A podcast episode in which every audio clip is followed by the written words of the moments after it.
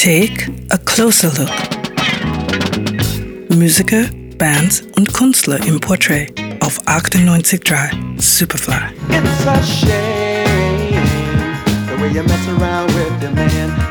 Eine ausdrucksstarke Kopfstimme, von der er ohne Kraftverlust in die Bruststimme wechselt.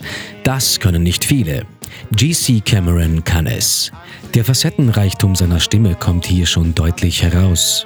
Nicht umsonst wird er auch bekannt dafür, dass er die Klangfarbe von Kollegen in seinen Stil integriert.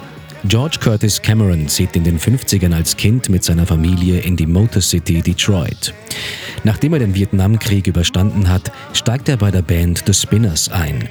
Die sind bei Motown unter Vertrag, spielen dort aber bis zum Einstieg Camerons eher die zweite Geige. Er ist hauptverantwortlich für den größten Hit der Spinners, die gerade gespielte und 1970 erschienene Nummer It's a Shame.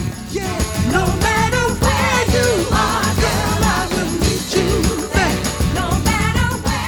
das war nicht Curtis Mayfield.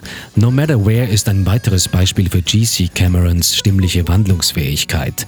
Als die Nummer erscheint, hat er sich von den Spinners bereits getrennt, die sich bei Motown nicht mehr wohlgefühlt haben. Cameron bleibt als Soloartist. Ein guter Grund dafür ist wohl, dass er mit der Schwester von Motown-Chef Barry Gordy liiert ist. Aus dieser Zeit stammt auch die Nummer Don't Wanna Play Pajama Games. Auch hier hat er sich für die Vocals bei einem Kollegen bedient, Smokey Robinson, der die Nummer auch produziert hat.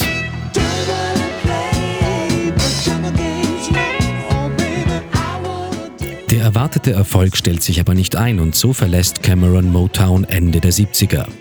In den folgenden Jahrzehnten arbeitet er immer wieder für kleine, feine Labels wie das in Mississippi beheimatete Malaco Records. Dort nimmt er zum Beispiel die geschmeidige Ballade Night Like This in Georgia auf.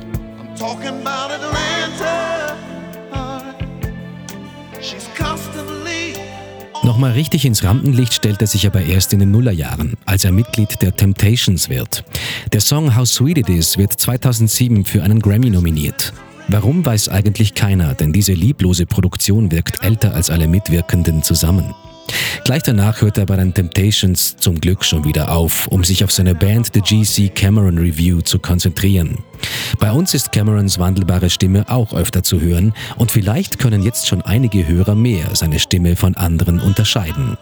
Aus der Superfly-Redaktion Johannes Romberg. 98.3 Superfly.